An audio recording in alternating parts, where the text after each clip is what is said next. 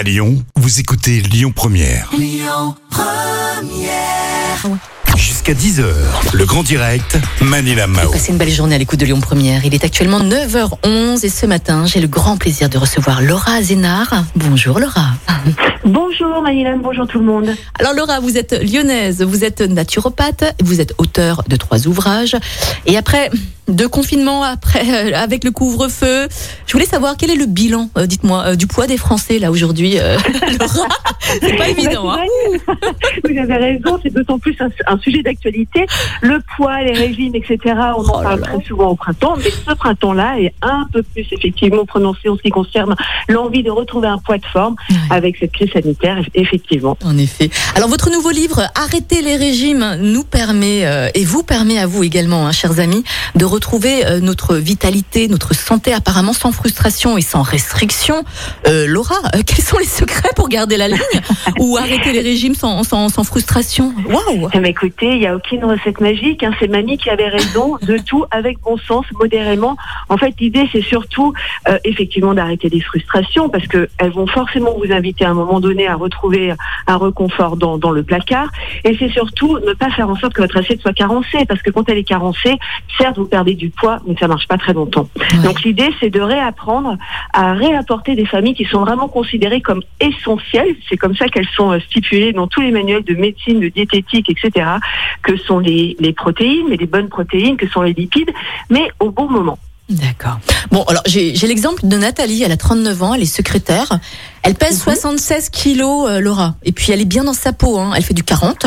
Mais est-ce Ouais. que vous lui conseillez, euh, vous, de, de, de- de se mettre au régime? Parce qu'il y a des femmes qui sont quand même bien dans leur peau, avec euh, 76 kilos, voire plus ou moins, peu Mais- importe.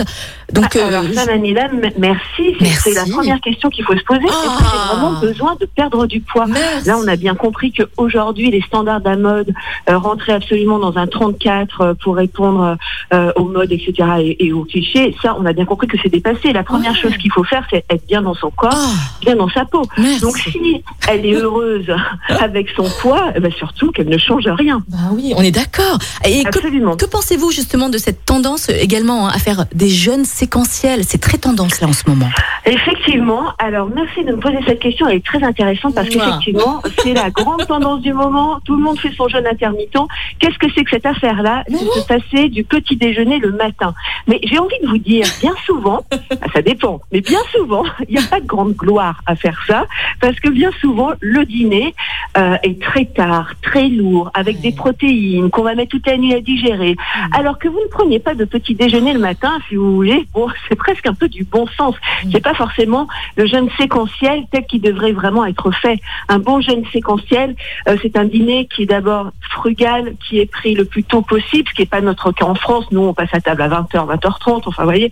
Et, euh, et après, l'idée, c'est effectivement de reporter la prise alimentaire au plus tard possible dans la journée, c'est-à-dire un minimum de 16 heures. Mhm. Ça peut fonctionner, mais ça dépend encore une fois de qui on est. Par exemple, vous me parliez de votre secrétaire, je ne connais pas sa constitution, Mhm. mais admettons, si elle a tendance à grignoter, ça veut dire qu'elle manque peut-être de sérotonine. La sérotonine, Mhm. c'est l'hormone du bonheur. Eh bien, cette sérotonine, si vous ne mangez pas de protéines le matin, vous ne pouvez pas la fabriquer.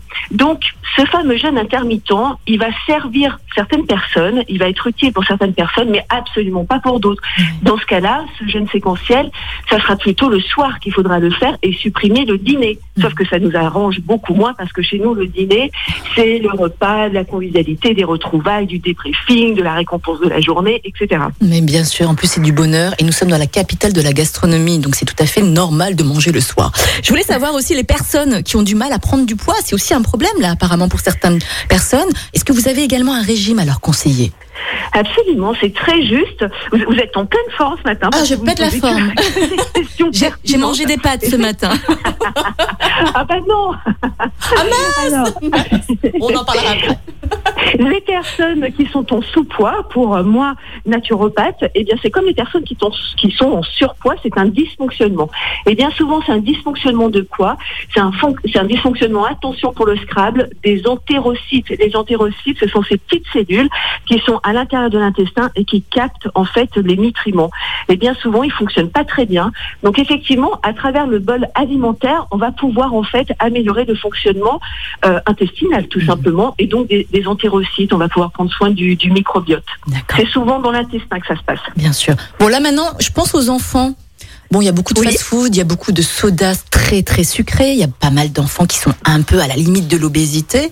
Est-ce que ce livre, le livre que vous que vous proposez là, qui sort aujourd'hui d'ailleurs, hein, arrêtons euh, les régimes, est-ce que vous c'est c'est un livre qui pourrait aussi destiner euh, être destiné aux enfants? Oui, absolument. Alors, euh, c'est un livre en fait euh, qui peut convenir à énormément de profils, puisqu'à chaque fois, moi, je mets des petites parenthèses naturopathiques. Si vous êtes comme ci, si vous souhaitez cela, etc. Donc, l'idée, c'est pas du tout un livre uniquement sur le poids. Chez nous, la problématique du poids, elle est toujours liée, si vous voulez, à d'autres pathologies. Et c'est pas tant le poids, nous, qui nous intéresse, c'est ce qui se cache derrière. Et bien souvent, il y a des problèmes inflammatoires, peut-être des, des, problèmes circulatoires, et- etc. Donc, effectivement, il peut convenir aussi bien aux jeunes, mais vous savez, les jeunes, si déjà on enlève tout ce qui est industriel, Mm.